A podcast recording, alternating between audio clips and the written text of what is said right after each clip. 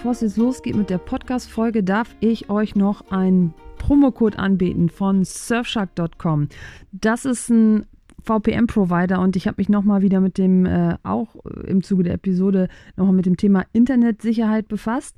Was, was heißt VPN-Provider? Ähm, quasi, wenn ihr euch in irgendwelche öffentlichen äh, Netzwerke einloggt, äh, gibt es hier die Möglichkeit, dass eure Daten verschlüsselt werden, Passwörter, Kreditkarteninformationen und so weiter. Alles weitere findet ihr auf der Webseite. Die Werbung kann unterdrückt werden. Es kann simultan auf mehreren Geräten genutzt werden und im Zuge der Werbung, die unterdrückt wird, sind die Geräte auch schneller. Das heißt, wenn ihr zum Beispiel in öffentlichen äh, Städten seid, wo das WLAN super langsam ist und ihr mal wieder euer mobiles Datennetz wählen müsst, dann ist, äh, dann verbraucht ihr da auch weniger Daten. Mag ja für den einen oder anderen sinnvoll sein. Ihr könnt einen anderen Standort wählen. Dann könnt ihr euch auf die Lieblingssuchmaschine eures Landes einloggen und bekommt dann auch die Preise. Zum Beispiel Cheap für USA, fällt mir gerade ein. Habe ich ausprobiert. Und äh, Netflix, ihr könnt einen anderen Standort für Netflix wählen und kriegt äh, dann die äh, Serien angezeigt, die dann auch gerade in den USA aktuell sind. Das sind andere als in Deutschland, falls euch das noch nicht bewusst geworden ist. Super cool, habe ich äh, ausprobiert. Installation super easy, zwei Minuten auf drei Geräten.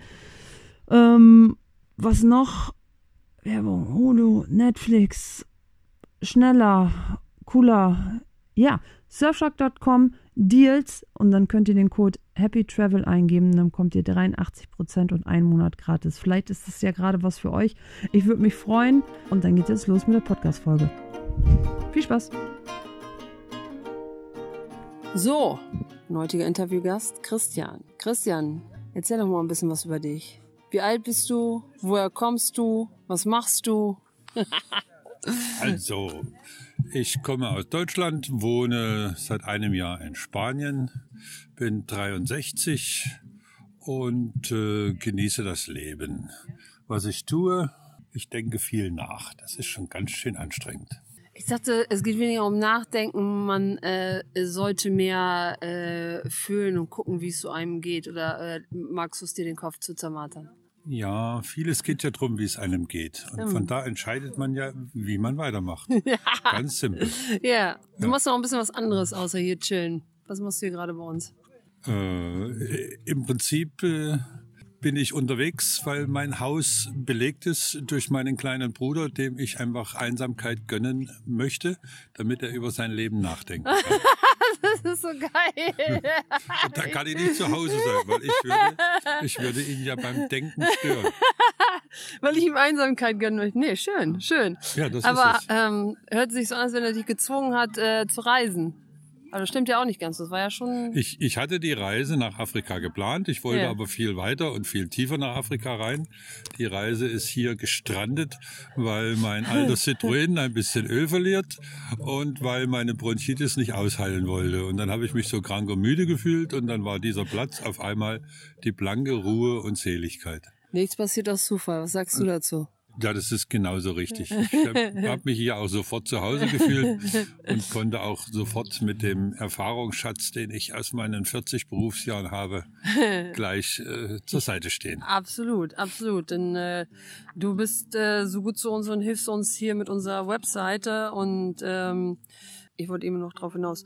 Du wolltest eigentlich weiter runter bis ich wollte äh, Sierra Leone. Sierra Leone. Zur Afrika-Oper von Christoph Schlieffensee.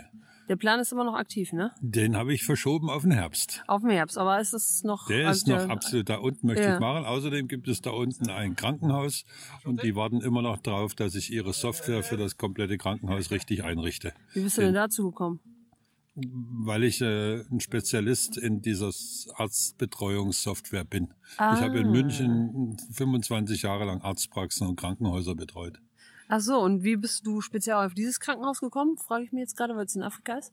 Weil ich äh, auch Spezialist für Linux bin ah. und in Linux gibt es das GNU-Med. Das ist ein freies, quelloffenes System. Das ist mehrsprachig, ist kostenfrei und da diese Hospitäler alle kein Geld für irgendwelche teuren Software-Sachen haben und äh, auch meistens ältere Computer nur haben, ist es einfach ideal, denen ein Linux-System zu geben. Außerdem bedeutet das, Linux ist die Zukunft und dann freuen sie sich alle drauf und warten eigentlich, dass ich komme. Lass uns auf dieses Linux-Thema nochmal äh, später zurückkommen. Du hast Kinder, wie viele? Wissentlich habe ich drei. nein, nein, ganz ehrlich. Ich habe definitiv nur drei Kinder. Ja. Die sind alle schon groß. Ja. Zwei Töchter und einen Sohn. Ja. Und die sind alle wohlgeraten. Ja, und was macht deine Tochter nochmal? Meine älteste Tochter ist Mutter von zwei Kindern, ist Künstlerin und wohnt in einem kleinen Nest bei München. Malerin? Die malt, die Mal. malt, ja. Ah. Und äh, ist Kinderpädagogin und Kindertherapeutin. Und deine andere Tochter? Meine zweite Tochter, die schnippt um die Welt. Die hat so viele Kilometer wie in Straßen und Flöhe. Hm. Man weiß aber nicht, auf welchem Kontinent sie gerade ist. Sie arbeitet für den deutschen Auslandsdienst als Diplomatin und betreut äh, in Afrika die zentrale Kommunikation der großen Forestry Projekte. Das letzte, was sie gemacht hat, war die Forestry in Nordkamerun. Ja. Dort durften sie aber nicht hin, auch mit Chauffeur und Begleitung nicht, weil die Boko Haram dort das Gebiet besetzt hatten und deswegen ist sie jetzt nach Madagaskar versetzt. Das ist so geil, könnte ich mich jetzt auch schon super lange mit dir unterhalten, allein schon, was du mir über sie erzählt hast. Aber jetzt back to you. So, was ist damals passiert? Christian, du hast im Osten gewohnt. Ich bin. Ehemalig im Osten. Ja, es ist immer noch der Osten. Osten ändert sich ja nicht. Daran ändert sich nichts, nein. Osten von Deutschland, um das nochmal hier zu sagen, ich nicht ein anderes Land. In Jena zur Welt gekommen. Jena. Mein Vater war damals äh, Studentenfahrer in Jena und an der Universität. Und wir hatten die ganze Verwandtschaft in Westdeutschland und sind auch jeden Sommer immer nach Westdeutschland gefahren. Mein Großvater war richtig vermögend und bezahlte immer die ganzen Urlaube. Und als dann 1961, ich war sechs Jahre alt, der Herr Ulbricht und Honecker die Mauer gebaut haben, dann waren wir gerade alle in Westdeutschland auf Urlaub auf Borkum. Und dann hat mein Vater gesagt, ich kann meine Gemeinde nicht im Stich lassen und ist zurück nach Ostdeutschland gegangen, um seine Gemeinde vor den Kommunisten zu schützen. Und auf diese Art und Weise landete ich dann endgültig im Osten. Nein. Und so ist es passiert, dass ich in Ostdeutschland in Eisenach dann aufgewachsen bin und zur Schule gegangen hat bin. Hat der Lex doch am Oscher. Mein Großvater hat zu meiner, meinen Eltern gesagt, er soll meine Mutter und die Kinder in Kassel lassen. Wie gesagt, mein Großvater mhm. war nicht vermögend, mhm. der war sehr vermögend. Ja. Und er sagte, die bleiben einfach hier. Ja. Geh du doch und betreue deine ja. Kinder oder deine, ja. deine, deine Schäfchen. Schäfchen ne? ja. Nein, mein Vater hat gesagt, wo ich bin, da ist auch meine Familie. Und dann gab es den ersten Nervenzusammenbruch und dann sind wir alle noch nachts mit dem Interzonenzug zurück nach Ostdeutschland. Kurzer Sprung. Dann äh, wie kam es dazu, dass äh, der Staat heute dich bezahlen darf? also, wenn man schon als Pfarrerskinder von einem yeah. opportunistischen Papa aufwächst, dann yeah. ist man auch nicht in, in dieses ostdeutsche System integriert. Yeah. Wir waren keine junge Pioniere, wir waren keine FDJ, wir waren keine Jugendweihe, wir waren immer und überall Außenseiter. Oh. Und äh, oh. als ich dann äh, studieren wollte in Meiningen Betriebssteuer und Regeltechnik, dann bekam mein Vater Vater einen Brief. Solche Leute wie Ihren Sohn möchten wir nicht als Akademiker in unserem Staat. Und damit war besiegelt, das galt für meine Brüder auch, dass wir drei Brüder irgendwann den Weg über die innerdeutsche Grenze nach Westdeutschland finden müssen. Und da die innerdeutsche Grenze vermint war und Selbstschussanlagen hatten, mussten wir quasi einen anderen Weg und wählten den Weg quer durch äh, Tschechoslowakei, Ungarn und versuchten dann über die etwas leichtere Grenze nach Jugoslawien zu kommen und in Jugoslawien nochmal bis Belgrad durchzukommen, denn nur die westdeutsche Botschaft in Belgrad, die durfte uns einen Pass ausstellen, mit dem wir dann über Österreich nach Deutschland kommen durften, nach Westdeutschland. Das Deswegen, habt ihr gemacht? Das haben wir gemacht und wir sind erwischt worden und haben alle anderthalb Jahre gesessen und sind dann von der Bundesregierung freigekauft worden. Und während dieser Gefängniszeit bin ich krank geworden und an den Folgen leide ich heute noch. Und dafür kriege ich, weil das Stasi-Vermögen eingezogen wurde, aus diesem eingezogenen Vermögen eine kleine monatliche Unterstützung, mit der ich jetzt eigentlich relativ sorgenfrei leben kann. Nicht in München, aber in Spanien reicht's zum Leben gerade so. Boah, krasser Scheiß. Okay, die Option im Osten. Also Nein, für mich war jede Berufsausbildung in Ostdeutschland gesperrt. Ich war nicht nur ein, ein Studium, sondern jede Berufsausbildung. Ich, ich, ich durfte im Automobilwerk Eisenach im Getriebebau zur Spannungsfacharbeiter werden. Ich wollte aber eigentlich in Leipzig Buchhändler werden. Aber auch das war mir untersagt. Okay. Und dein Großvater konnte da auch nicht ein bisschen äh, Geld spenden und sagen, du, lass mal die Jungs mal rüber. Nein, nein. Das gab's nicht. Gab's nicht. Da gab's keinen Weg. Hm. Denkst du, er hat in seinem besten äh, Wissen gehandelt damals? Ja. Mein Vater fand diesen Schritt genau richtig. Er war ja. halb Pfarrer ja. und seine Gemeinde war ihm wichtig. Hast du mir irgendwelche Leute aus der Gemeinde getroffen und haben die gesagt, boah, cool, das frage ich mich jetzt so, äh, dass sie gesagt haben, boah, schön, dass wir zu der Zeit noch ein Fahrrad, Fahrrad hatten, weil das konnten wir gut gebrauchen, denn wir haben uns, weiß was ich, von Gott in der Welt verlassen gefühlt. Ja, das ist richtig. Mein Vater war in ganz Landkreis Eisenach, also auch in Thüringen, der bekannte aufrechte Pfarrer. Okay. Und zu meinem Vater war die Kirche, kamen alle möglichen jungen Leute und die, die Kirche war immer voll, während die anderen Kirchen meistens leer waren. Ja. Und bei uns in der letzten Reihe in der Kirche saß auch immer die Staatssicherheit und lauschte mit. War zum Piepen komisch. Ja, dann seid ihr erwischt worden. Wie cool war das? also, ich habe das Ganze haarklein beschrieben, was da für Gefühle äh, aufkommen, wenn man auf einmal vor einer Maschinenpistole steht und wenn Ja, lass mal ganz kurz den Absteiger machen. Du hast äh, ein Buch geschrieben. Ich habe ein Buch darüber geschrieben, das heißt Ohne Lüge leben. Und äh, das heißt nicht, dass man überhaupt nicht lügen soll, das geht ja nicht im Leben, sondern dass man wahrhaftig leben soll, ohne eine Generallüge. Und ein Leben in Ostdeutschland wäre ohne Lüge nicht möglich gewesen. Man hätte sich ja dem System beugen müssen. Hm. Und dieses Beugen wollte ich nicht und diese Lüge wollte ich nicht. Deswegen ja. hat mein Verlag dann den Titel gewählt, Ohne Lüge leben. Und darin geht es äh, um die Flucht, um die gescheiterte Flucht und dann um meine Entwicklung in der langen Einzelhaft und dann, wie ich in der Einzelhaft zu mir selber gefunden habe, erwachsen geworden bin und wie ich in der Zelle den Reifeprozess gemacht habe, meine eigene Freiheit in mir zu erkennen, so dass ich eigentlich freier war als der Schließer vor der Tür. Ja. Darum geht's in dem Buch. Ähm, was, sag doch mal, wie alt du da warst. Ich war 20. Das ist ja echt krasser Tobak, ey. 20. Und äh, wann hast du das Buch geschrieben? Das Buch habe ich vor hm, sechs oder sieben Jahren geschrieben. Und ich muss sagen, also 20 und dadurch bist du krank geworden. Ich meine, wie weit hat dich das eingeschränkt im weiteren Verlauf deines Lebens? Gar nicht. Die Krankheit ist durch eine Retraumatisierung vor zehn Jahren erst gekommen würde ich jetzt eigentlich gerne darauf eingehen, wie, was der Körper, wie schön man Sachen unterdrücken kann, und, hm. um dann weiterzuleben. Aber gut, das machen wir jetzt erstmal noch nicht. Du hast äh, dann das Buch geschrieben. Was ist mit deinem Buch passiert? Oh, mein Buch hat einen guten Gang gemacht. Die Süddeutsche Zeitung hat ihm eine ganze Seite gewidmet.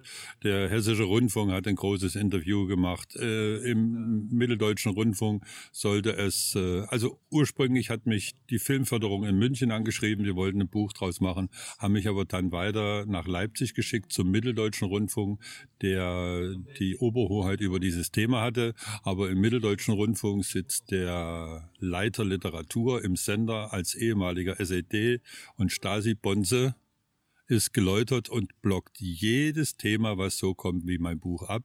Und Wieso so wurde darf der denn da noch sitzen? Ja, weil er sagt, er, er ist jetzt gereift und geläutert. Da glaubt man Aber nicht äh, das glaubt man ja auch nicht, weil er hat ja auch mein Buch sofort in den Papierkorb geschmissen. Der so die Themen möchte er nicht mehr machen. Die ver versuchen, dass irgendwelche Aufarbeitungen mit der Staatssicherheit auf das äh, Niveau kommen von dem Film Das Leben der anderen, wo der Staatssicherheitsoffizier ja auch zu einem guten Menschen geworden ist. Deswegen halte ich das Leben der anderen für einen brillanten Film, der einfach nur süßer Quark ist. Er hat mit der Wahrheit und der Echtheit der Staatssicherheit nichts zu tun. Ich muss sagen, dass ich schon glaube, dass Menschen sich ändern können, weil sonst... sonst Staatssicherheitsleute ändern sich nicht. Mhm. Deren Aufnahmeprüfung ist so hart, dort kommen nur böse Menschen und Psychopathen hin. Und böse Menschen und Psychopathen ändern sich nicht. Also aus einem Staatssicherheitsmenschen machst du nie wieder einen guten Menschen. Worauf ich hinaus wollte, Christian. Hm. Ich glaube schon, dass man sich ändern kann, weil sonst hättest du ja auch nicht reifen können in deiner Einzelhaft. Das wäre ja nie möglich gewesen, dass du den Prozess... Was aber das andere ist, ist, wenn er sich geändert hätte, dann hätte er auch dein Buch zugelassen. Darauf wollte ich jetzt noch. Ja, dann hätte er gesagt, sehe ich und das, das, was da gelaufen ist, Wahnsinn. So, also und ich bin da selber nur reingeraten, weil oder ich, ich habe darauf angeschlagen, weil ich selber in der Kindheit äh, das nicht anders kennengelernt habe. Und auf jeden Fall ist das ein Buch, wo man sagen muss, Mensch, face it, das ist auch ein Teil der Story. Und da kann ich nicht einfach sagen, ist nicht. So, ähm, ist aber nicht so. Ähm, ja. Anyways, so, und ähm, du hattest äh, auch irgendwie im Kölner Dom warst du auch und hast irgendwie einen Vortrag dann über dein Buch oder Nein, vorlesen oder nicht im? Kölner Dom, im Brandenburger Dom. Im Brandenburger Dom. Ah, Ja, so. dort wurde der Brandenburger Friedenspreis äh, vergeben, erstmalig vor zwei Jahren und als Ehrengeschenk, weil das Laudatio wurde von Herrn Steinmeier gehalten, bekam dann der Herr Steinmeier mein Buch übergeben als das wichtigste Buch zum Thema, weil nämlich mein ehemaliges Gefängnis hat den Friedenspreis bekommen. Wow. Äh, sag noch mal ganz kurz, ähm, wie ist das abgelaufen? Ja, äh, ich habe es an einige Verlage geschickt, das ist richtig. Und der Rowold und die Surkamp und wie sie alle heißen, haben alle Interesse gemeldet. Ich soll mich aber doch wieder melden, wenn das Buch fertig ist. Ja. Und als das Buch dann fertig war, hat kein Verlag mehr geantwortet.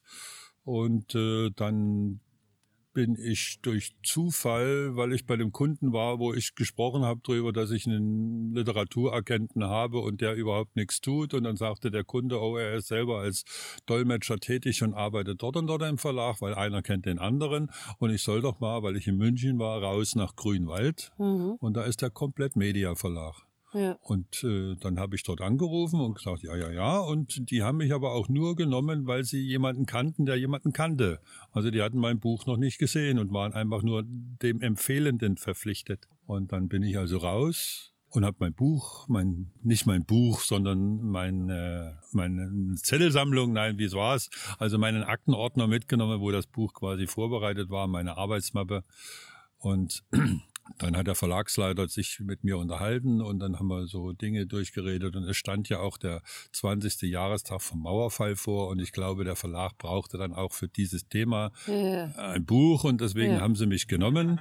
Und äh, das lief alles mehr oder weniger gut ab. Ich bekam mein gut dotiertes Geld und habe dann meinen Verlagsvertrag unterschrieben und äh, bin dann nach Hause gefahren und war überglücklich, aber ich habe keinerlei Lob bekommen dafür, dass ich ein guter Autor bin, Ja. sondern das Thema hat halt gepasst. Ja, gut. Und dann bekam ich am nächsten Tag einen Anruf vom Verlagsleiter.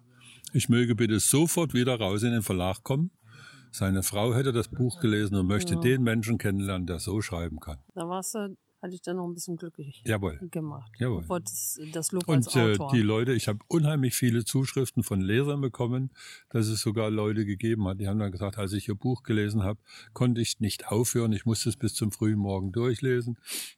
Und dann wieder andere, die gesagt haben, als ich das gelesen habe, ich musste die ganze Zeit denken, was habe ich in der Zeit gemacht, als sie Ja. da drin im Knast ja, waren. ja.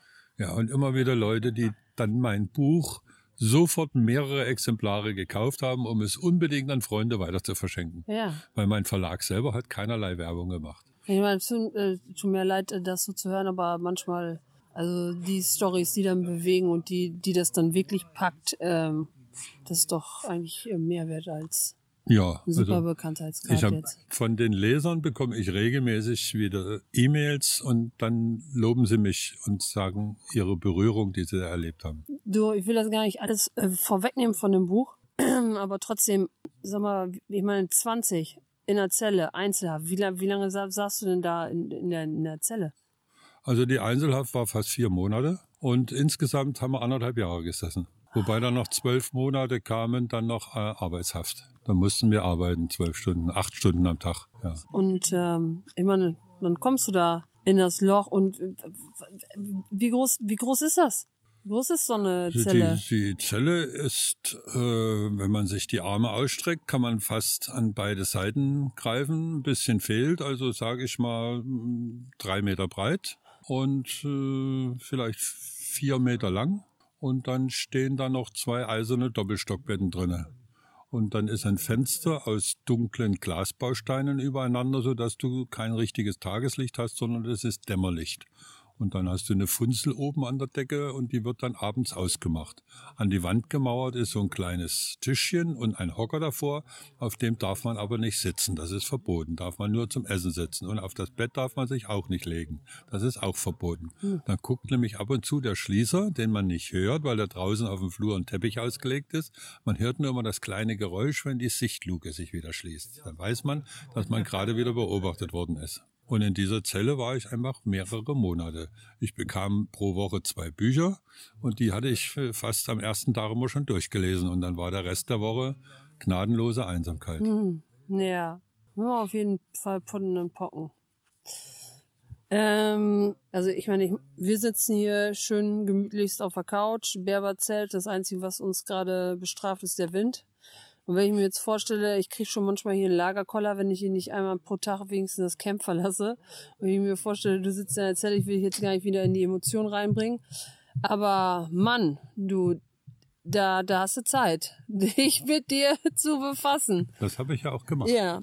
Was macht man da? Hört man Musik im Kopf? Also mir wird Musik total fehlen. Fängt man an zu singen. Was, was machst du dann? Kehrst du in dich und denkst so, ja, so, jetzt ist es also so weit, jetzt bin ich hier ich gelandet. Ich bin ja ausschließlich klassischer Musik aufgewachsen. Ja. Wir wohnten ja in Eisenach am Zonenrandgebiet und äh, waren im Sendebereich vom Hessischen Rundfunk Daher Nummer vier. und dann, zu Klassik. Ja, meine Mutter hat uns doch. Ich spiele auch zwei Instrumente. Meine Mutter achtete darauf, dass wir Musikerziehung bekommen. Was spielst du denn? Ich spiele Tenorhorn und Querflöte. Tenorhorn, was ist das?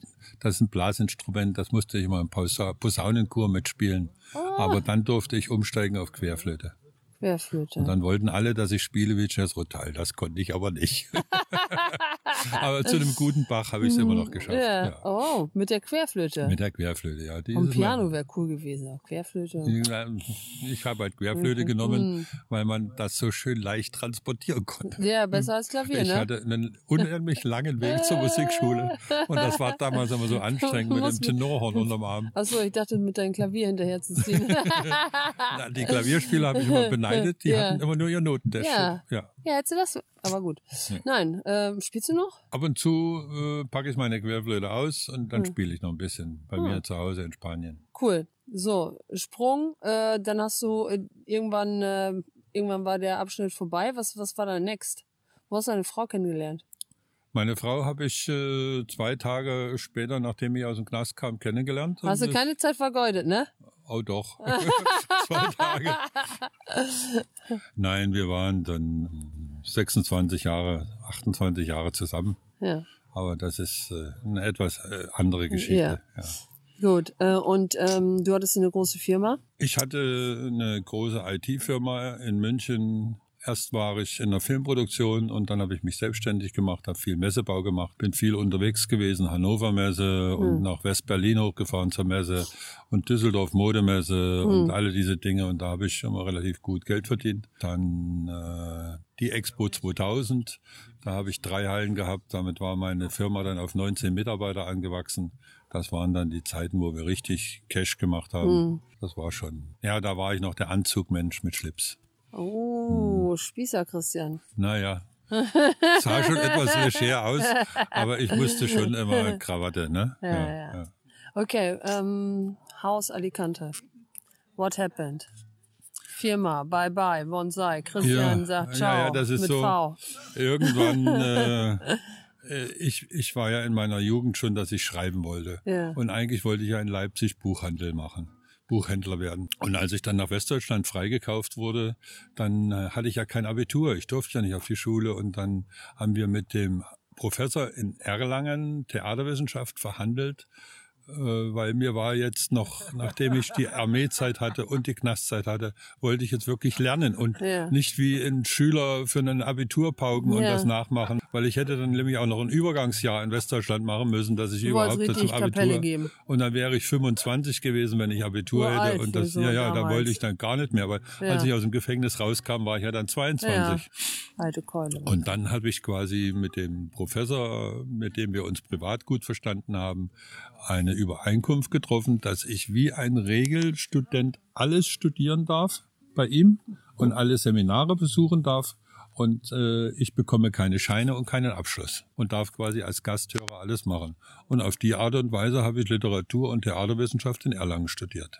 Ohne Abschluss. Aber ich konnte mir wenigstens auf die Art und Weise nochmal Danke an Professor Holger Sandig, das mhm. Wissen erwerben. Und äh, da habe ich meine Frau kennengelernt. Wir wollten gemeinsam eine Theaterkompanie machen. Sie ist auch Theaterwissenschaftlerin, so wie die Muschkin ne? und wie Molière. Aber das ist dann mhm. nichts geworden. Ich bin dann quasi überrascht worden, dass ich auf einmal Geld verdienen musste für Windeln.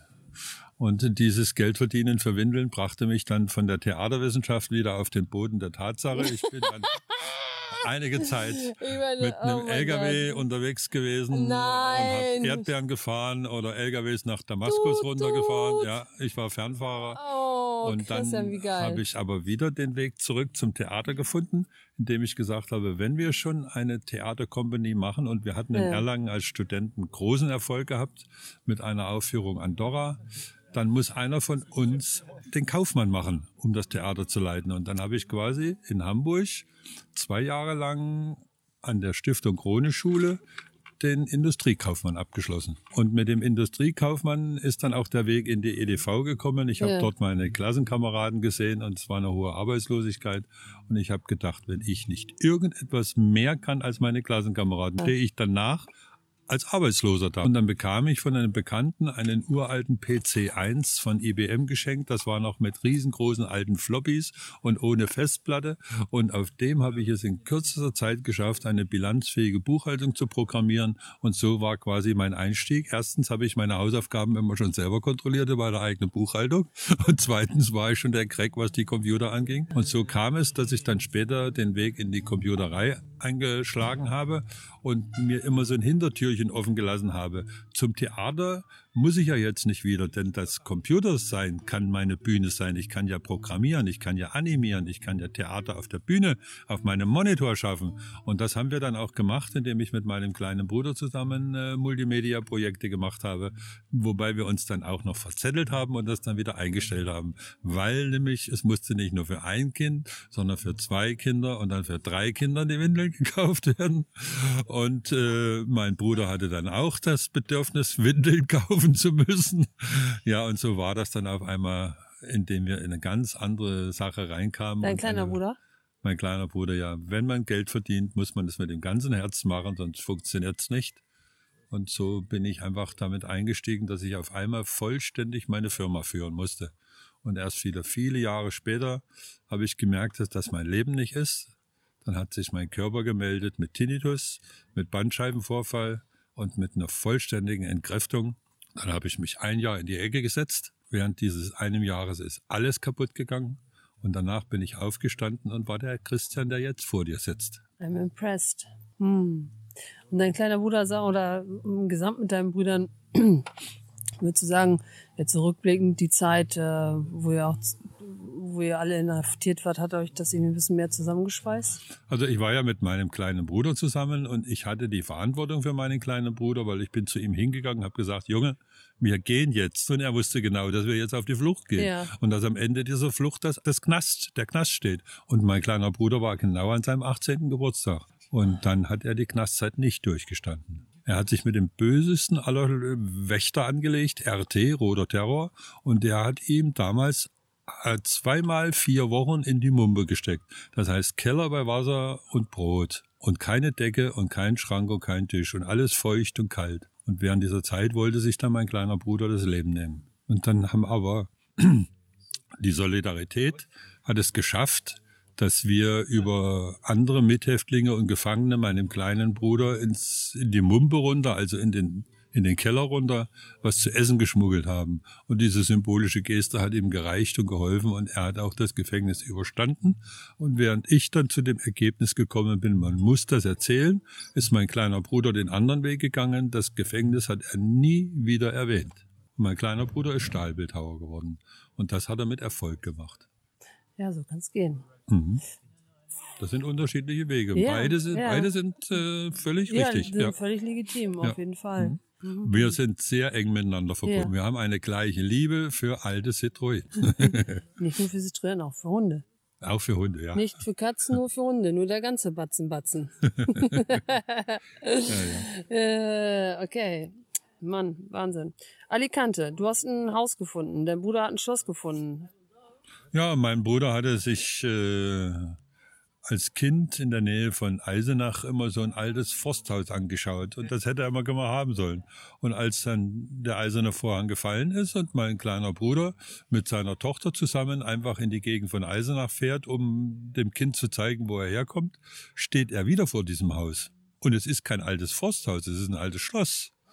Und dann gehörte es nicht in die Thüringer Schlösserverwaltung, sondern es gehörte in die Thüringer Forstverwaltung, also völlig andere Leute. Und die haben gesagt, dieses äh, Schloss kostet 300.000 Mark. Aber da es eine Ruine ist, kostet es 290.000 Mark, die Ruine zu beseitigen und er könnte für 10.000 Mark das Grundstück kaufen. und dann hat mein Bruder sofort zugeschlagen, ja. hat für 10.000 Mark das Grundstück mit der Ruine gekauft und hat es 10, 15 Jahre lang in Eigenarbeit mit eigenen finanziellen Mitteln aufgebaut. Wie lange? 10, 15 Jahre hat er dran gearbeitet. Alter! Ja, was der Vorteil war, er durfte quasi die Gewinne aus der Stahlbildhauerei unversteuert einführen, weil nämlich das Land Thüringen die Restaurierung der Ruine mit Steuererlass ja. gefördert hat, so dass alle Investitionen, die in das Schloss hineingingen, steuerfrei waren. Und auf die Art und Weise konnte er das Ganze dann auch wuppen, ja. weil da sind nochmal 300.000 Mark eingeflossen bis das Haus überhaupt wieder stand. Allein das Dachdecken. Da muss man sich vorstellen, dieses Haus ist 30 Meter breit und 50 Meter lang drei Etagen aus Felsen gebaut. In dem Haus hat Goethe die Wahlverwandtschaften geschrieben. Das war schon ein geschichtsträchtiges Haus. Und in dem Haus habe ich auch mein Buch geschrieben, in dem Raum, wo Goethe gewesen ist. Das, das muss eine ja, besondere Energie gewesen sein. Ja. Ich habe immer daran gedacht, dass ja. hier in dem Raum Goethe die Wahlverwandtschaften geschrieben hat. Oh, wirklich? Ja. ja. Interesting. So, und das gibt's noch? Das Haus, Waldhaus am Schloss äh, Wilhelmsthal bei Eisenach, steht heute noch ist noch immer in dem Zustand, wie es mein Bruder dann nach einiger Zeit verkauft hatte. Es wurde hat, ihm dann zu viel. Äh, hat er verkauft? Ja, ja. Okay, alles klar. Aber zu der Zeit hast du dein Buch dann noch. Jetzt haben es zwei äh, Stuttgarter Architekten gekauft, die möchten dort ein Weiterbildungszentrum reinmachen, aber sie stoßen an ostdeutsche Bürokratie. Hm. Das haben sie nicht gerechnet, hm. dass die Ossis mit Bürokratie einen anderen, die sind einfach blem blem. du bist auch ein bisschen vorbelastet, was das angeht. Ja, ne? ja, wir fahren da nicht mehr hin. Du musst dir vorstellen, in Eisenach sind 18 Prozent wieder die SED-Wähler und 22 Prozent wählen die Nazis. Da willst du nicht mehr hin. Da fährst du durch und hältst nicht mehr an. Ja, das ja. glaube ich halt schon. Ja. Ähm, Haus Alicante. Der dritte Versuch, ja. Also ich habe dann irgendwann diese ganz schrecklichen Herzrasenzustände bekommen. Das heißt, ich konnte überhaupt nicht mehr sitzen. Ich muss ununterbrochen aufstehen. Darf Wenn ich, äh, darf fragen, drei, äh, du weißt oder weißt du, wodurch es ausgelöst wurde? Ja, ja. Ja. Äh, ich bin dann äh, in Behandlung zu einem Therapeuten gegangen und die hat eine ältere Dame, ich war wohl der letzte Patient und mich hat sie nur genommen, weil sie das so komisch fand, was ich da hm. erzählt hatte mit hm. Gefängnis und so. Hm. Und dann hat sie sich probiert an etwas, was sie überhaupt nicht kann, an Kinesiologie und hat mich dann immer so am Arm gedrückt und Energie gemacht und dann hat sie irgendwann gesagt, ich soll mir jetzt vorstellen, ich stünde vor meiner Zellentür. Habe ich mich vorgestellt, ich stünde vor meiner Zellentür, ist oh. überhaupt nichts passiert. Gar nichts. Ja. Und dann drehe ich mich um und stelle mir vor, ich stehe vor meinem Fenster und bin ich rückwärts umgefallen. Und dann hat die Dame gesagt, Herr Koch, ich kann Ihnen nicht helfen. Und dann habe ich noch mal ein Jahr verstreichen lassen und habe mir einen anderen Therapeuten ja. gesucht. Und dieser andere Therapeut hat gesagt, dass ich in der langen Zeit der Einzelhaft bei meinem Körper den Stress gelernt habe, nach innen zu fressen, weil ich ihn ja nicht mhm. herauslassen konnte. Und dass dieses das Herzrasen verursacht. Wir wurden lange untersucht, mein Herz ist mehrfach untersucht, die Schrüse ist untersucht, alles wurde untersucht. Ich bin ein sportlicher Mensch, aber ich krieg, wenn dann äh, zwei, drei Probleme auf mich zukommen, kann ich überhaupt nichts mehr nachdenken. Ich krieg Herzrasen, dass ich glaube, der Puls ist auf 500 ja. und der äh, Blutdruck ist höher als bei meinem alten Hydraulikdruck. Und ich muss aufstehen wie ein Korken, den man unter Wasser drückt. Und ich kann nichts mehr tun. Und diese Zustände die wurden einfach immer schlimmer. Und dann hat die Therapeutin mich in zwei Doppelsitzungen, also 50 Stunden insgesamt, so weit betreut, dass sie dann gesagt hat, die sind nicht mehr berufsfähig. Und dann haben wir am Gesundheitsamt einen Antrag gestellt und das hat alles 18 Monate lang gebraucht. Und dann wurde ich äh, mit einer monatlichen Unterstützung, wurde mir eine monatliche Unterstützung zugesagt, weil ich nicht mehr voll das Geld verdienen kann, was ein hm. IT-Techniker in München an Geld verdienen hm. muss, um zu überleben. Ja. Weil man hat ja allein 1200 ja. Euro meine Wohnung ja. gekostet. Naja, und das wurde mir dann alles über viele Monate rückwirkend ausgezahlt, sodass ja. ich auf einmal wieder Geld hatte, was ich ja mhm. lange nicht mehr hatte. Und dann äh, hat meine äh, sehr viel Geld verdienende Tochter und mein Bruder blub, blub, blub, blub, blub, übereinander gelegt. Und dann haben wir uns für 60.000 Euro ein klitzekleines Häuschen am Rande eines Naturschutzparks mit einer riesengroßen Aussicht auf einer wunderschönen Dachterrasse gekauft. Das ist komfortabel mit Klimaanlage, alles eingerichtet, alles komplett kitschig, aber das macht nichts. Auf der Dachterrasse steht ein Tisch und ein Stuhl und da kann ich schreiben. So habe ich das Haus gekauft. Ich bin da reingegangen, ich habe das gesehen. Ich bin auf die Dachterrasse gegangen und dann kam der Besitzer, der stammte aus äh, Franken, sagte, Christian, was stehst du denn hier oben? Willst du das Haus nicht anschauen? Sage ich, ich habe gerade gefühlt, dieses Haus nehme ich. Ah. Ja. Hat er gelacht und drei Tage später war es meins. Ja, wie schön. Ja. Wie schön. Dann konnte ich das ganze München beenden und betreue meine paar verbliebenen IT-Kunden über das Internet aus der Ferne. Und das dabei erwirtschaftete Geld reicht, da ich ja in Spanien keinerlei Kosten mehr habe. Und so lebe ich einfach endlich. Meine Tochter sagt, Papa, willkommen im Leben XXL. so geil. Ja, und jetzt bist du hier mit deinem Krankenwagen in äh, Marokko, ey. Ja. ah, ähm, so, next big topic. Linus Microsoft. Erzähl mir alles über die Mafia. Ach ja. Wie bist du selber an Linux gekommen? Mir hat äh, dieses Zwangssystem bei Windows am Anfang einen Ärger bereitet dass die alle fünf Jahre ein neues System gebracht haben, dass dieses System nicht fehlerfrei war, sondern man Warentest beim Kunden betrieben hat und dass immer erst, wenn ein Service Pack 1 auf den Markt kam, dieses Ding einigermaßen benutzbar war und dass dann die Leute nach fünf Jahren schon wieder gezwungen sind, das Ganze neu zu kaufen. Das im Paket zusammen auch das Office-Paket immer mitgekauft werden musste. Und irgendwann dachte ich mir, es muss eine Alternative geben und der ganzen Linux-Angelegenheit gehört. Und dann habe ich mich technisch in das Linux eingearbeitet und gesehen, es ist dem Microsoft-System haushoch überlegen. Es ist einfach deutlich technisch besser. Und außerdem ist es ethisch besser, weil es ein demokratisches System ist. Nicht der Linus Torwaldsen, der das bestimmt, sondern die ganze Welt arbeitet gemeinsam an einem Betriebssystem. Das ist was unvorstellbar Gutes und deswegen ist das auch so sicher, kennt keine Viren. Und wenn man sich dann richtig eingearbeitet hat, erscheint einem auf einmal die ganze EDV endlich logisch. Weil dieses ganze Microsoft-System ist eigentlich auch völlig unlogisch. Ja. Kannst du das noch einmal kurz, wenn ich das, äh, ich meine, ich verstehe vielleicht sogar ein bisschen mehr als die meisten, weil ich ein bisschen mit PC arbeiten musste während des Studiums. Aber kannst du es Kannst du es noch ein bisschen runterbrechen? Was heißt, die ganze Welt arbeitet gemeinsam an Linux? Was, was heißt das? Also Linux ist ein Open Source das heißt, jeder, der an dem System weiterentwickelt und die Basis für sich nimmt, um darauf aufzubauen, muss das, was er aufbaut, an die Gemeinschaft wieder zurückgeben. Und da die ganzen großen Firmen wie Hewlett Packard, wie Siemens, wie Mercedes, wie Oracle, wie Sun Microsystems, die haben alle eigene Linux-Abteilungen, weil sie ja einfach das Linux-Betriebssystem brauchen für ihre Server. 80 Prozent aller Internetserver und 60 Prozent aller Stationsserver weltweit sind reine Linux-Server. Ja. Jeder Router, ob eine Fritzbox oder sonst irgendein Router, ist ein Linux-Rechner. Und äh, auch äh, das, was ihr hier in eurem Telefon habt, das Android, ist nichts anderes wie ein geklautes Linux. Das mhm. ist eine Linux-Basis. Nur Google hat es eben nicht zurückgegeben, sondern hat gesagt, wir haben so viele Änderungen gemacht, das ist was Neues.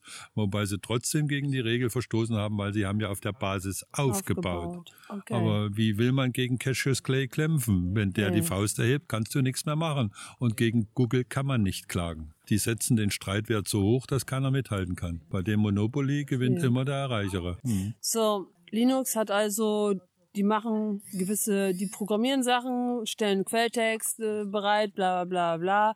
Das kannst du nutzen, Und jeder für sich kann daran weiterarbeiten und dann gibt es eine Plattform, wo das drauf liegt und jeder kann sehen, was der andere quasi gemacht hat. Ob Richtig. das jetzt eine sinnvolle Änderung war oder nicht oder wie oder was. Hm. Deswegen ist es ja auch so Ja. sicher, weil wenn einer irgendeine neue Schnittstelle für irgendeine neue auf den Markt gekommene Hardware entwickelt, dann sind ja mindestens äh, mehrere tausend andere Programmierer, die sich den Quellcode anschauen, auch sowas ähnliches machen und dann mit Ideen zu dem Originalprogrammierer oder zu Ja. der Gruppe, die das macht, Ja. hinkommen und sagen, guck mal, wenn ihr die Schleife so rum aufbaut, dann ist sie erstens sicherer und zweitens ist sie schneller. So. Und auf diese Art und Weise sollte irgendwo mal einer aufgetaucht sein, dann ist der in fünf Minuten um die ganze Welt. Dann gibt es sofort Patches und die Server ziehen im Ad-Hoc diesen Patch. Das heißt also, ein Linux-Server ist von Haus aus nicht angreifbar. Ja. Lass uns eben noch kurz zu einer Alternative zu Google reden, weil ich das letztens zufällig bei Paula gesehen habe. Dieses Eco-Dings da.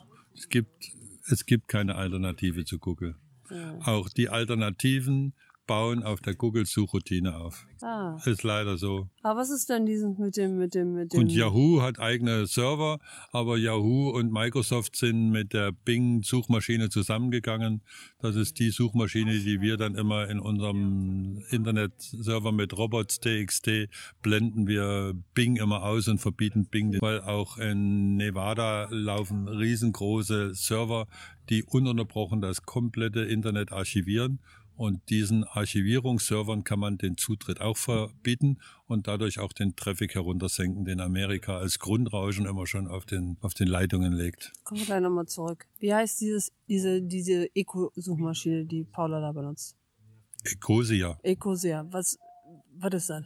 Ecosia ist im Prinzip eine äh, ethische Angelegenheit, die sagen, äh, die bei uns verwendeten Server, deren Strom, den die verbrauchen, kaufen wir nur auf Ökostrombasis ein Ach und so. äh, für so und so viel Energie Ach kümmern so. wir uns drum, dass in Brasilien und anderweitig immer Waldprojekte gefördert werden, so dass die bei uns verbrauchte Energie neutral ist. Hm. Aber sie haben keine eigenen Server, die das Internet absuchen wie Google, sondern sie Ah, okay. greifen auf die Google, Okay, Google-Server das wollte zu. ich jetzt nochmal. Sie okay. haben nur eigene Routinen, das Gesuchte darzustellen und eigene Filter entwickelt. Okay. Nur um das nochmal zu klären, fand ich jetzt nochmal interessant. Gut, dass wir darüber gesprochen haben. Ähm, let's switch back to Nevada. Ähm, Linux, Microsoft, Überwachung. Wie, wie, äh, wie können wir da äh, einsteigen? Du hattest mir irgendwas erzählt, ich komme jetzt gerade nicht mehr drauf. Also die amerikanischen Firmen, die Software entwickeln, sind per Patriot Act in Amerika verpflichtet, der NSA einen Zugang zu ermöglichen, wenn sie Verschlüsselungstechnik einbauen. Ah, damit die NSA auch in verschlüsselte Daten hineinkommen kann. hm. Daraufhin ist die größte amerikanische Verschlüsselungsfirma und hat an diesem Tag ihre Geschäfte geschlossen und im Ausland wieder aufgemacht, damit sie keine USA-Firma mehr ist und diesem Gesetz nicht unterliegt, weil was wäre idiotisch, wenn die wichtigste Verschlüsselungsfirma ihren Schlüssel an die NSA übergeben muss, ja? So. Aber das bedeutet, dass sowohl bei Macintosh als auch bei Microsoft und den anderen immer an die NSA ein Geheimeingang übergeben werden muss. Das heißt, jedes Windows hat einen Geheimeingang, den die NSA nutzen kann. Und die NSA nutzt den nämlich auch. Sie geht flächendeckend und sucht die ganzen Firmen ab, weil sie ja auch Wirtschaftsspionage betreibt. Woher weißt du ja, das? Warst du dabei? Ja, du guck doch mal bei heise.de und liest da rein nach die Artikel. Glaubst du das? Ja, aber aber hundertprozentig. Die NSA sagt es ja auch selber. Wir sind dafür verpflichtet, das Böse von Amerika fernzuhalten und im Sinne des Guten für Amerika zu erkunden. Okay, Ja. kurzer Stopp, Break, Ende, Point. Warum benutzen nicht alle Leute Linux? Ja, Da wäre man doch schon doof, wenn man diese, das, äh, warum sagt einem das keiner? Warum wird das nicht so angepriesen? Was ist der Vorteil von Microsoft? Warum, warum benutzt man das noch? also Microsoft war markttechnisch einfach cleverer, weil es ja als Konzern auch anders arbeiten konnte. Die haben in den Anfangsjahren einfach die Raubkopien quasi sogar noch gefördert. Dass sich ihr Windows 3.1 auf allen Rechnern in allen Firmen verbreiten konnte und dass alle Leute dieses damals bessere Multiplan nehmen und das Word nehmen. Und so haben sich alle Programmierer auf dieses System eingeschlossen. Das hatte dann einen Marktdurchsatz von 95 Prozent und 5 Prozent waren dann Macintosh. Mehr gab es nicht. Die Linux-Leute waren eine kleine, verschworene Clique, die Server gebaut hat. Und für den Desktop-Markt hatten sie keine Oberfläche, weil die waren so eine Freaks. Die haben alles nur, die waren, also es war unter Linux-Leuten verballhornt, das waren die Mausstupser. Ah. Ne, zu denen gehörte man nicht. Man, Ja. konnte den, man konnte ja den Computer ohne Maus bedienen. Ja. Und erst viel später kam dazu, dass auch für den Linux-Bereich Oberflächen entwickelt wurde. Aber da hatte dann Microsoft eine derartige Marktmacht, dass sie nämlich auch die Regale in den Supermärkten, im Mediamarkt und Co. einfach gemietet haben. Da kommt nichts anderes mehr rein. Außerdem bekommen die Verkäufer von diesen ganzen Angelegenheiten ja Provision. Und warum sollen sie denn einen billigen Linux-Rechner verkaufen? An dem verdienen sie doch gar nichts. Weil der Windows-Rechner ist doch deutlich teurer, denn das Microsoft-Betriebssystem ist ja im Preis enthalten. Ja. Das wird nur nicht extra ausgewiesen. Und das andere ist, einen Windows-Anwender, der kommt alle Jahre wieder und kauft ein neues Gerät. Einen Linux-Anwender, den sehe ich zehn Jahre lang nicht mehr. Da braucht er kein neues Gerät, solange läuft seins. Und da ist er hoch zufrieden. Aus diesem Grunde, äh, dann ist ja auch Linux ein System, da ist niemand, der da irgendwo ein Plakat klebt und sagt, das Linux ist besser als Windows. Hm, ja. Deswegen kommt das auch nirgendwo bei den Leuten an. Und dann hatte es in den Anfangszeiten, als die grafische Oberfläche für das Linux-System dann doch entwickelt wurde, dann gab es Schwierigkeiten mit den Treibern. Die Firma Intel und AMD und Nvidia, die haben immer mit Monate Verspätung die Treiber für ihre Grafikkarten geliefert, so dass es wirklich eine Geheimwissenschaft war, in einem Linux-Rechner eine richtig gute Grafik zu entwickeln, dass der Monitor sauber dargestellt hat. Und Spiele spielen war äh, im Linux-Bereich sowieso nicht möglich, weil die äh, Kartenhersteller die hochentwickelten Treiber sowieso nur für das Microsoft-System entwickelten und an die Linux-Leute hat niemand etwas verschwendet und die Arbeitszeit hat man nicht investiert. Das ist ja noch heute so das Lustige, wenn man die Navigatoren ansieht von Garmin und wie sie alle heißen. Das sind alles reine Linux-Geräte. Und mit einem Linux-Rechner kann ich mein Garmin auch wunderschön updaten. Aber ich krieg die Karten nicht heruntergeladen, weil ich brauche dazu einen Windows-Rechner, um mich bei Garmin am Server anmelden zu können. Das ist also wirklich nur noch komisch. Und kein Mensch weiß, warum das so ist, weil das sind alles eigentlich reine Linux-Systeme. Jedes Navigatorchen im Auto ist ein reiner Linux-Rechner. So, das jetzt mit der Grafikkarte und den Dings, könnte man ja sagen, Das Problem ist, gelöst. Die ganzen großen Kartenhersteller, die ganzen großen Druckerhersteller, alle Hardware- und Zusatzgerätehersteller bieten mittlerweile brillanteste Treiber an für Linux. Bei Hewlett Packard ist noch ein Witz, weil das ist ja eigentlich, die benutzen Linux im Haus selber. Und sie haben auch die besten Druckertreiber, die es überhaupt für Drucker gibt. Also wenn ich Druckertreiber empfehlen kann, dann nehmt bitte Hewlett Packard, die installieren sich alle alleine. Aber auf den Kartons steht's nicht drauf. ganz ehrlich, das ist das Letzte, worauf ich gucke, wenn ich einen Drucker kaufe. Da gucke ich, wie teuer ist die Tinte, wie lange hält die und wann muss ich das nächste Mal einkaufen und wo kriege ich die. Was hat das mit den Treibern zu tun jetzt? Ja, auf dem Karton steht drauf, wir haben eine CD drinne. Das ist für Macintosh und Windows 7, 8, 9, 10, wie sie alle Ja, heißen, die ja. Treiber dabei. Da steht aber nicht dabei, dass auch Linux-Treiber existieren. Aber der Drucker hat, wie gesagt, brillante Linux-Treiber. Das steht noch nicht dabei. Das, ähm, ich meine, Treiber, das Problem hat man ja immer mal wieder, aber ähm, gut, danach hatte ich, wie gesagt, meinen Drucker nicht aus, ausgewählt, aber interessant. So, jetzt sind wir ja schon so weit, jetzt sind die schon äh, super cool, äh, Linux. Also, du hast es ja bei mir installiert, du hast ja mein Windows auch erhalten, weil ich ja schon Nervösen gekriegt habe. Ähm, was jetzt wo passiert, wenn du Linux installierst und wie schwer die Einarbeitung ist in, äh, in Linux. Und ich muss sagen, das ist überhaupt nicht schwer. Das hat mich, glaube ich, vielleicht eine Stunde gekostet, bis ich jetzt weiß, wo meine Ordner sind. Und nur, weil ich, weil das Internet so langsam ist. es ist wesentlich schneller. Ich meine, natürlich hast du auch ein paar Sachen runtergeschmissen, aber trotzdem, dass ich jetzt zwei, man muss sich das vorstellen. Zwei Betriebssysteme habe ich, äh, Betriebssysteme habe ich da jetzt drauf.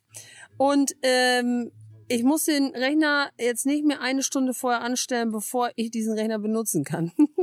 das, das ist echt schon mal der Wahnsinn. Und ähm, es gibt die freien Editoren dabei.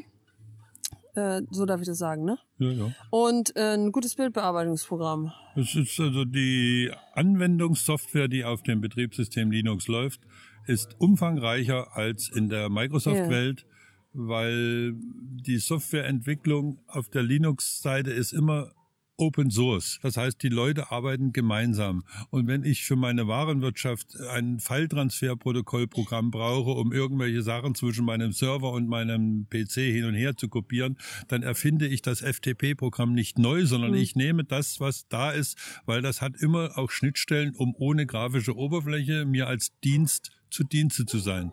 Und auf die Art und Weise arbeiten die alle wie Lego-Baukästen gemeinsam und die Sachen funktionieren alle viel eleganter. Es ist manchmal schwerer zu installieren, weil ich mir diese Lego-Bausteine dann einzeln administrieren und zusammensetzen muss. Mhm. Ne? Mhm. Aber im Prinzip ist das alles deutlich schneller und sicherer, als wenn ich das dann in der Microsoft-Welt für viel Geld kaufen muss.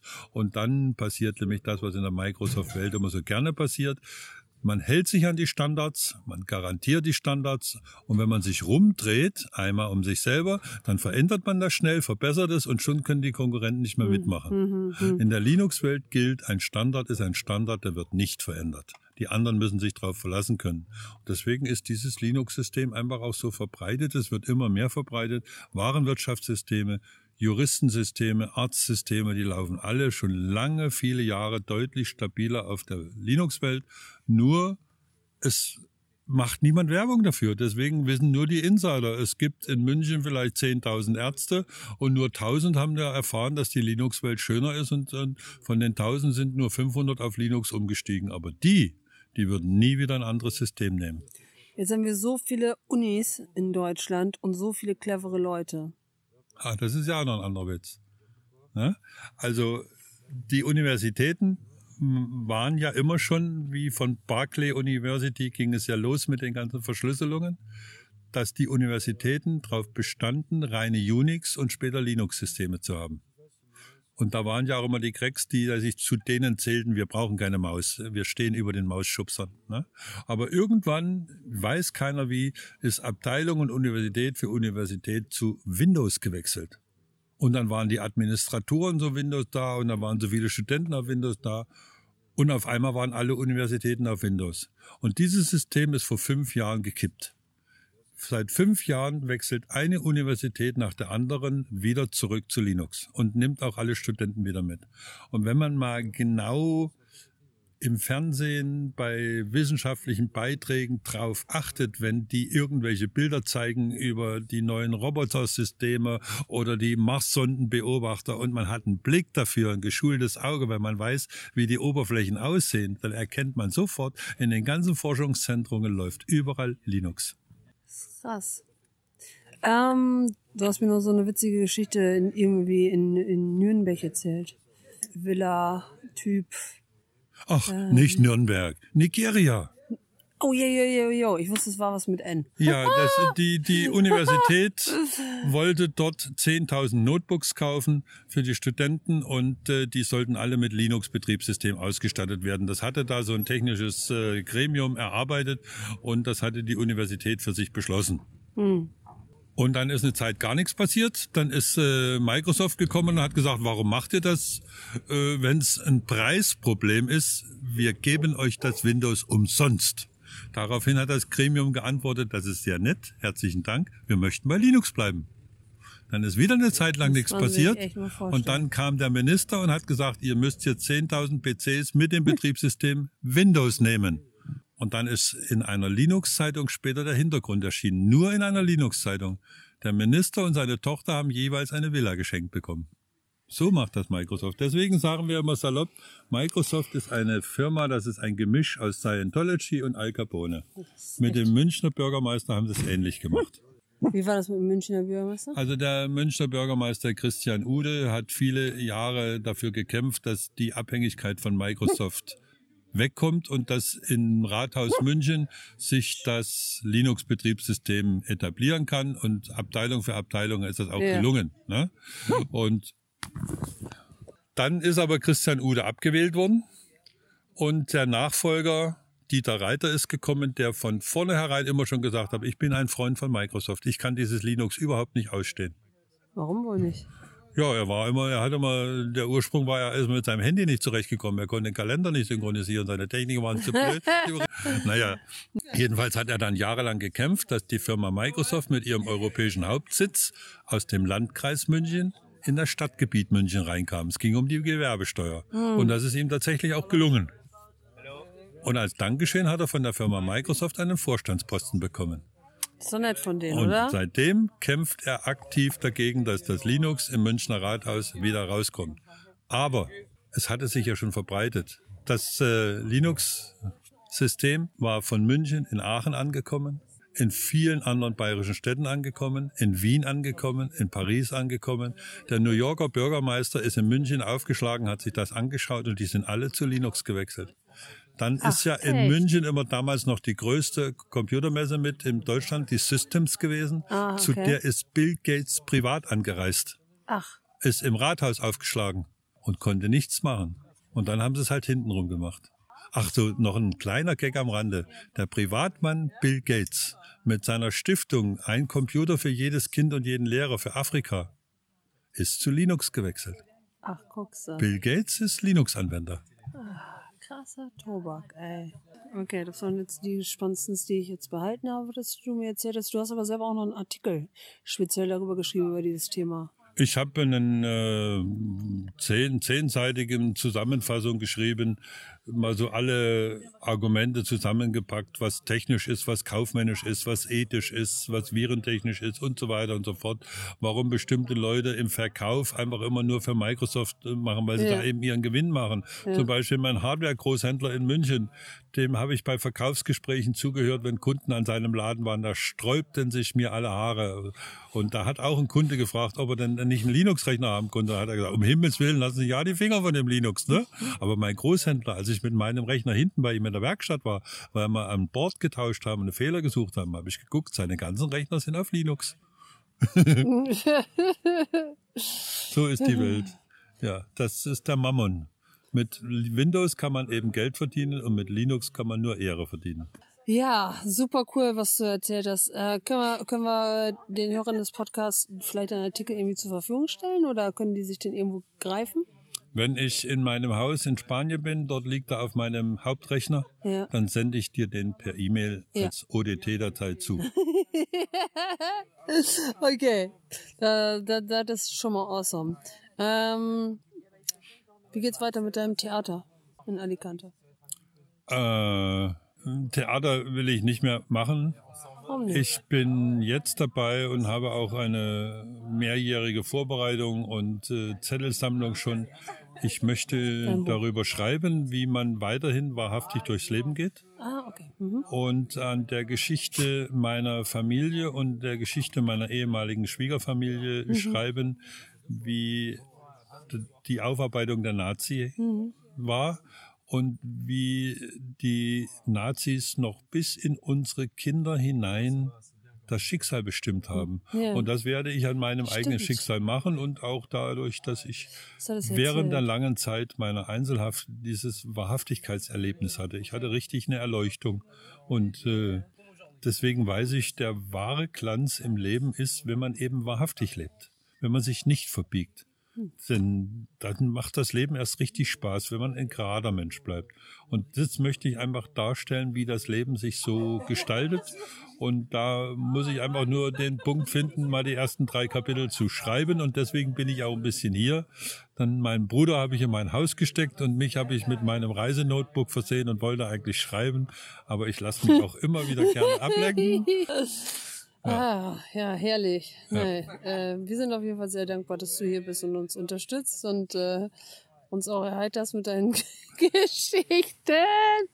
Man darf es eigentlich gar nicht sagen, weil das ja, also das heißt traurig will ich jetzt nicht sagen, aber äh, das ist auf jeden Fall äh, schon. Ich meine, jeder hat ja immer sowas, aber das war das war schon ein bisschen eine der eine der härteren Stories, äh, die ich gehört habe. Also Red 2, falls du den gesehen hast, Action Movie. Nee.